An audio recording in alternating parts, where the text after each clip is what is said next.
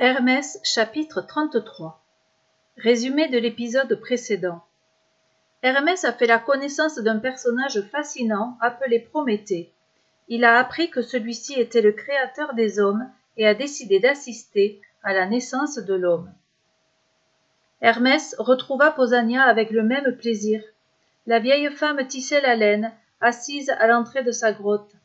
Hermès regarda de longues minutes en silence le va-et-vient précis de la navette sur le métier à tisser. C'était un geste doux et apaisant. Il réfléchissait à ce qu'il était venu demander. Ce fut Posania qui parla la première. Te voilà bien pensif, mon garçon, dit-elle. As-tu peur de ce que tu viens chercher aujourd'hui? Tu sembles hésiter. Hermès redressa la tête et répondit. Nourrice, ô nourrice bien-aimée, je meurs d'envie d'assister à la naissance du premier homme. Mais mon père, le Dieu des dieux, est absent de cette histoire. Voilà ce qui me trouble. Posania eut l'un de ces mystérieux sourires.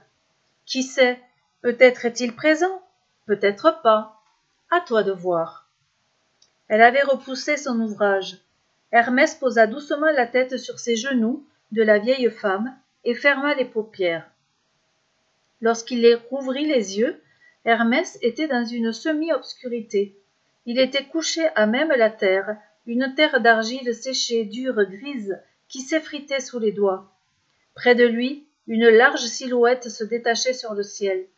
Ses yeux s'habituaient peu à peu au manque de lumière. Il se mit à mieux voir ce qui se passait autour de lui. La silhouette s'était accroupie, attentive à quelque chose posé sur le sol. Hermès rampa un peu plus près. À ce large dos, ses longs cheveux flottants, Hermès reconnut Prométhée. Ce que le titan regardait, entre ses pieds nus, c'était une boule, une simple boule de terre noire.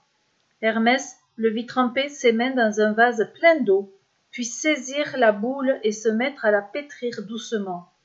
Elle semblait faite d'un mélange de cette terre d'argile, dure et grise, et d'un peu d'eau. Prométhée était concentré sur ce qu'il faisait. Ses gestes étaient lents et sûrs. Il malaxa un long moment la boule de terre, comme s'il réfléchissait. Puis il se mit à l'allonger, à l'allonger. Sous ses doigts, un corps prenait forme. Ce corps eut bientôt une tête ronde et quatre pattes. Prométhée le regardait comme insatisfait. Non, non, murmurait-il entre ses dents, ça va pas. Il secoua la tête, rejeta une mèche qui avait glissé devant ses yeux et se remit au travail. Hermès ne quittait pas du regard les mains qui pétrissaient. Il était fasciné par ce qui prenait forme devant lui. Prométhée avait saisi le corps qu'il venait de faire naître. Avec d'infinies précautions, il le redressait, il le tirait vers le haut. Deux des pattes restaient posées sur le sol, mais les deux autres se dressèrent. Prométhée modela les deux pattes avant, et elles devinrent des bras. Puis il tourna délicatement la tête vers le haut, et il s'arrêta. Voilà, dit-il d'une voix vibrante, tu es le seul être vivant à pouvoir regarder le ciel. Tu es à l'image des dieux. Pendant ce temps, son frère Épiméthée inventait lui aussi de nouvelles créatures. Zeus, en effet, avait demandé aux deux frères de créer des habitants sur la terre. Épiméthée devait inventer les animaux et Prométhée créer l'homme. Zeus leur avait confié un sac contenant tout ce qu'il fallait pour que ces futurs êtres vivants soient protégés. Épiméthée s'était précipité et agissait comme d'habitude sans réfléchir. Il commença par inventer un oiseau, puis il mit la main dans le grand sac et en sortit des plumes. Je te donne ces plumes pour que tu puisses voler, dit-il. Ensuite il créa un escargot et il sortit du sac une coquille. Je te donne cette coquille pour que tu te caches à l'intérieur si tu es attaqué, dit-il.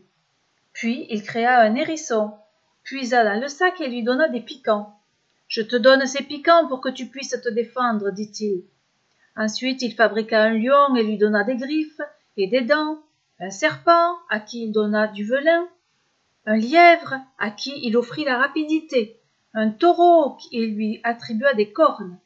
Certains animaux reçurent des poils pour lutter contre le froid, d'autres des écailles et des nageoires pour vivre sous l'eau et au bout d'un moment, le sac donné par Zeus fut vide.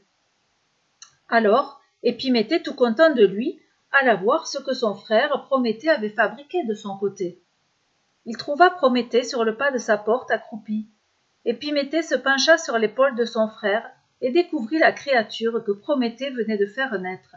Oh Qu'est-ce que c'est? demanda-t-il, tout surpris. C'est l'homme, répondit Prométhée, sans quitter des yeux sa créature. Et toi, où en es-tu? Oh, moi, ça y est, répondit triomphalement, triomphalement Épiméthée. J'ai tout fini, j'ai tout donné. Prométhée se retourna vivement vers lui. Comment? Tu n'as plus rien à distribuer? s'écria-t-il. Et l'homme que j'étais chargé de créer, que lui as-tu mis de côté pour sa sauvegarde? Oh Épiméthée avait oublié. Prométhée se retourna vers sa créature humaine. Il la regarda, nue et sans défense. Il se baissa et dit Homme, je t'offre l'intelligence. Mais tu n'as pas le droit, s'écria son frère effrayé. Nous ne sommes pas autorisés à donner ce qui appartient au seul Dieu. Prométhée ne lui accorda pas un regard.